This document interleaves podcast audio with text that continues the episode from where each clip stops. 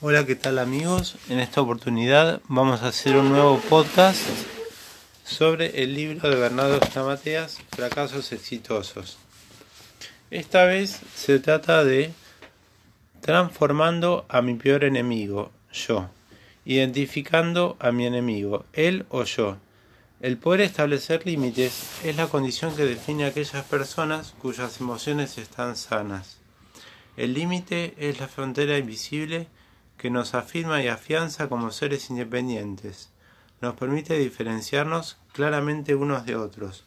En el mundo natural todos establecemos límites y estos muchas veces dependerán del sistema de crianza que hayamos tenido.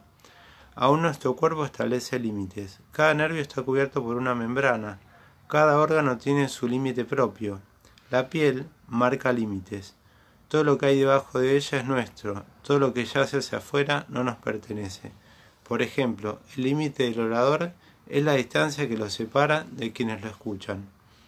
Todos proyectamos límites físicos, es por eso que al ser transgredidos por otro sentimos que nos invaden. Todos necesitamos establecer límites, entre ellos límites emocionales, que determinarán quién tiene acceso a nuestra privacidad, a la intimidad, a los miedos, a nuevas ideas, a nuestras ideas más profundas. No fijar ese límite nos mantendrá expuestos a una continua manipulación y codependencia hacia los otros. Ilusionarnos con el lugar y las palabras con que los otros nos definen y nos ubican trae como consecuencias emociones lastimadas. En esta instancia, el otro podrá tocar nuestra identidad, penetrar nuestros pensamientos y descalificarnos. Seguimos. Y siempre que nuestra ilusión está puesta en el afuera, terminaremos por desilusionarnos. La desilusión es el reflejo de una ilusión mal puesta, dado que el que hoy te levanta es muy probable que mañana te baje sin pedir permiso. Esta muleta emocional, este guardaespaldas afectivo que determina nuestra codependencia emocional, terminará sometiéndonos a vivir una vida que no nos pertenece. Desde el mismo momento en que permitimos que el otro penetre en nuestro interior, a pesar de que pueda ser un gran sabio y tener una gran fe, estaremos viviendo una vida prestada y no la propia. Y todo terminará siendo una gran mentira. El ser, una copia, te hará perder el respeto por vos mismo. El ser una copia te hará perder el respeto por vos mismo, perdón, y por los demás, convirtiendo tu propia imagen en tu peor enemigo. ¿Qué piensan? Para ser competentes con nosotros mismos, primero debemos aceptarnos y convertirnos en generadores de excelencia. Siempre estamos a tiempo de fijar límites y decidir tanto a quién incluiremos en nuestros vínculos interpersonales como de quién nos alejaremos. Como seres individuales y libres que somos, gozamos del derecho de decidir quién se acerca o no a nuestra vida, como así alejarnos de aquel que nos califica y subestima. Deshacernos del guardaespaldas emocional, vivir sin codepender del otro, mantener nuestra estima sana, ligándonos solo a la visión que hemos determinado en nuestro interior. Salir de ese laberinto entre el yo y el otro nos permitirá ocuparnos de nuestro propio fracaso antes que tratar de solucionar el de los demás. Ocuparnos del fracaso ajeno nos desenfoca y nos entretiene dentro de un conflicto que no nos pertenece, porque cada uno es dueño de su vida.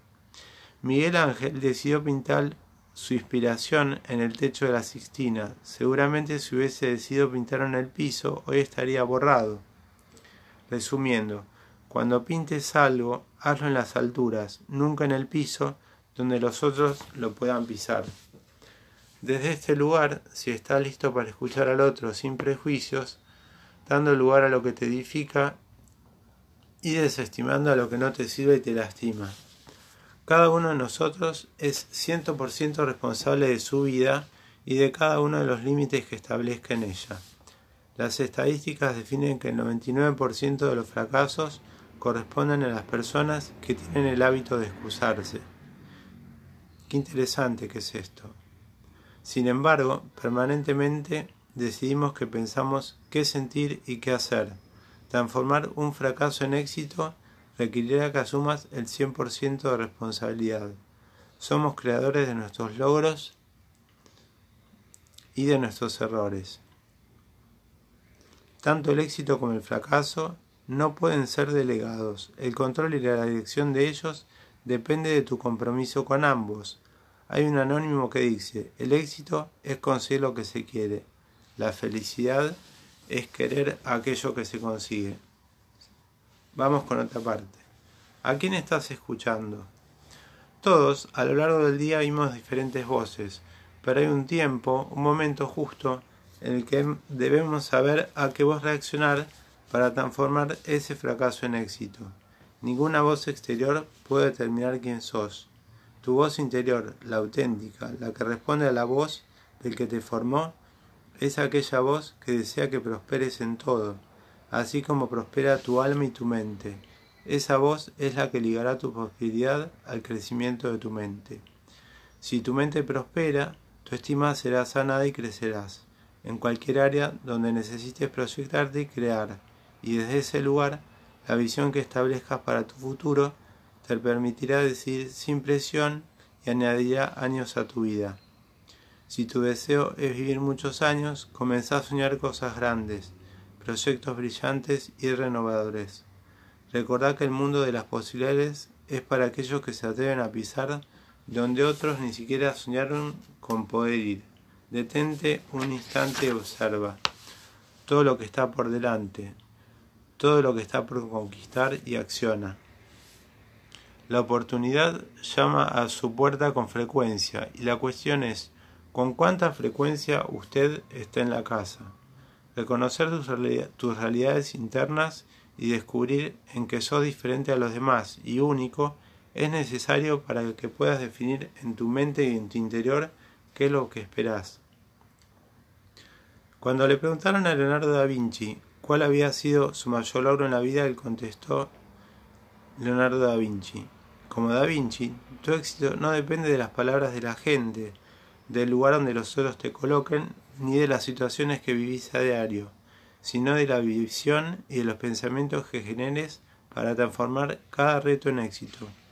Muchos pueden manifestar tener éxito en el mundo exterior y en sus vínculos interpersonales, y sin embargo sentirse igualmente fracasados.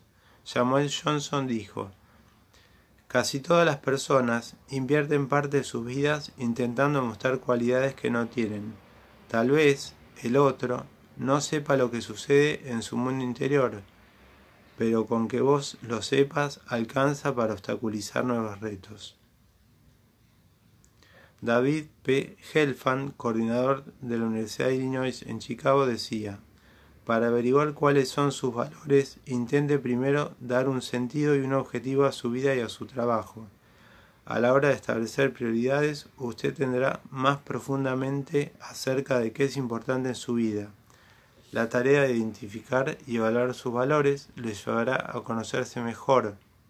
Con cada decisión que tomen, no importa si esta es o no importante, usted está informando realmente que le importa. El problema reside en que la mayoría de las personas quisieran tener lo que no tienen y ser lo que no son. Las mujeres anhelan ser delgadas, bellas y jóvenes, los hombres también en una etapa de la vida rehusan envejecer y pierden lo que en la juventud les otorgaba. Y en esa lucha constante por no saber ni reconocer quiénes son, viven anhelando ser permanentemente otros, olvidándose de sus objetivos y su propósito y en este vivir de prestado perdemos nuestra identidad, sin percibir que un estilo propio de vida es el que deja huellas y herencia a, a las futuras generaciones. El libro del profeta Jeremías del Antiguo Testamento decía, ¿Mudará el etíope su piel y el leopardo sus manchas? ¿En qué estás invirtiendo más tu tiempo? ¿En mejorar la persona que sos o en intentar ser la mayor parte del tiempo otro. Fíjense qué importante es esta reflexión. La repito. ¿En qué estás invirtiendo más tu tiempo? ¿En mejorar la persona que sos en intentando ser la mayor parte del tiempo otro?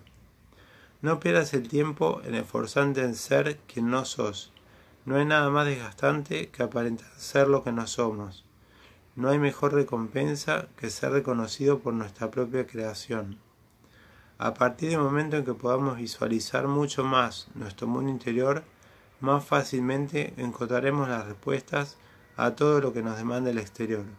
Concéntrate y dispone el tiempo en que todo aquello que amas, el compromiso nos prometen. Escuchar la auténtica voz interior nos permitirá tomar mejores decisiones y disfrutar de cada una de ellas. Ten en cuenta que cuanto más la visualices, identifiques con ella, mejores condiciones de crear más posibilidades de concretarla estás. Bueno, vamos a ver. Es muy largo este podcast, así que lo vamos a cortar acá. Y vamos a hablar a viejas debilidades, nuevas fortalezas. Un poquito más. Las estadísticas informan que las personas que saben controlar sus emociones y saben escuchar al otro sanamente adquieren mayores beneficios que cualquier, cualquier área en la que se proyecten.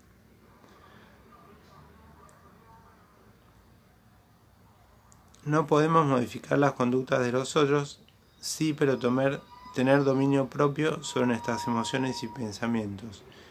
Winston Churchill decía que las personas primero dan forma a sus construcciones y después son esas construcciones las que dan forma a las personas.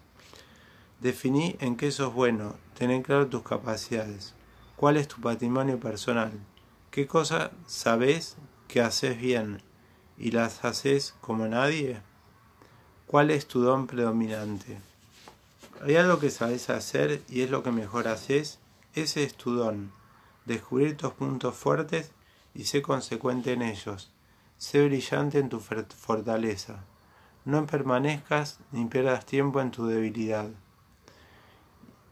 Y en lo que mejor te desempeñas, agrega una buena carga de estima y contalo como que fueras el mejor del mundo. Por años nos ocupamos de saber lo que no sabemos, en lugar de ocuparnos del potencial que está dentro nuestro y nos compromete a desarrollar. Reforzar lo negativo nos determina estar más pendientes de las opiniones de los demás tienen sobre nuestras capacidades que consideramos que somos capaces de realizar. Un hombre de negocios sostiene, si se dedica mucho tiempo a trabajar en las debilidades, se termina con muchas debilidades fuertes. ¿Cuántas personas sabes que conoces que saben un montón de cosas, pero de todo un poco sin excelencia? Concéntrate en lo que tienes y saber administrar, no en lo que te falta. Si descubrís que eso, para qué sos bueno, nunca el fracaso será una opción ni una alternativa. Cuando tenemos que actuar de una manera que no es natural en nosotros, experimentamos un tipo de estrés que afecta nuestra productividad y que nos hace sentir insatisfechos.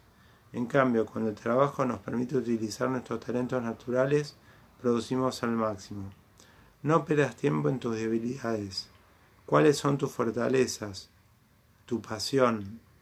¿Qué es aquello que te apasiona? Aquello que no te cansas de hacer una y otra vez y que no te molesta. ¿Cuál es tu obsesión? ¿En qué área sos excelente y eficaz? ¿En qué situaciones de aprendizaje sos más competente? Bueno, acá planteamos algo que es enumerarlas, leerlas. Ahora bien, estas son las actividades donde desempeñas y pones de manifiesto tus fortalezas, aquello que te compromete el ciento por ciento. Son las fortalezas las que nos llevan al éxito, no las debilidades. Fuimos creados para vivir, no para existir. Los exitosos conocen esos principios. Optimizando cada habilidad que poseas, tu rendimiento y tus resultados serán mucho mejores. No basta con pensar que lo estás haciendo lo mejor posible. Debes hacerlo mejor aún, para revertir cualquier fracaso en éxito. El tema aquí es el otro. No está obligado a saber del potencial y energía que hay en tu interior para convertir lo que hoy no es un gran éxito de mañana. Solo vos sabés de la esencia con la que fuiste creado. Ellos, al igual que nosotros, debieron descubrir la cepa que había en su interior. Todo lo que haces vale la pena. Nunca menosprecies y restes importancia a cada paso que das. Las decisiones y las elecciones que permanentemente haces son las que definirán a la persona que a día a día te convertís. Que los demás nos adulen y nos convenzan de nuestra visión no nos adelanta en nuestro proyecto. Nosotros somos quienes necesitamos saber lo que lograremos. A mayor seguridad y confianza, mayor éxito. A mayor inseguridad, mayor fracaso. No importa si usted dirige una empresa o clasifica cartas en la oficina de correo. Triunfar en lo que hace comienza por apropiarse de la tarea. Nuestras acciones no solo establecerán nuestro futuro, sino también se ocuparán de decir quiénes somos. Llenar nuestra mente de propósito y visión nos permitirá enamorarnos de lo que diariamente construimos. Hay momentos en los que necesitas preguntarte ¿en qué estás invirtiendo tu tiempo? ¿Cuándo invertís en acciones que ponen de manifiesto tus fortalezas y cuándo en tus debilidades? Registrar los resultados que obtuviste en ambas preguntas y de acuerdo con ello replantea tu lista de prioridades. Recordá que al potenciar tus fortalezas, tu estima y tu capacidad de innovación mejorarán grandemente. ¿Qué porcentaje de resultado tuviste en la primera pregunta y cuántos en la segunda? La repito. Registrar los resultados que obtuviste en ambas preguntas. Que son, hay momentos en los que necesitas preguntarte, ¿en qué estás invirtiendo tu tiempo? ¿Cuándo invertís en acciones que ponen de manifiesto tus fortalezas y cuándo en tus debilidades? Bueno, este podcast lo dejamos acá porque es larguísimo. Los invito a guiar a seguirme en Instagram en guion bajo, yoga, guion bajo, om, guion bajo. Y a seguir los podcasts que voy a ir subiendo. Muchas gracias.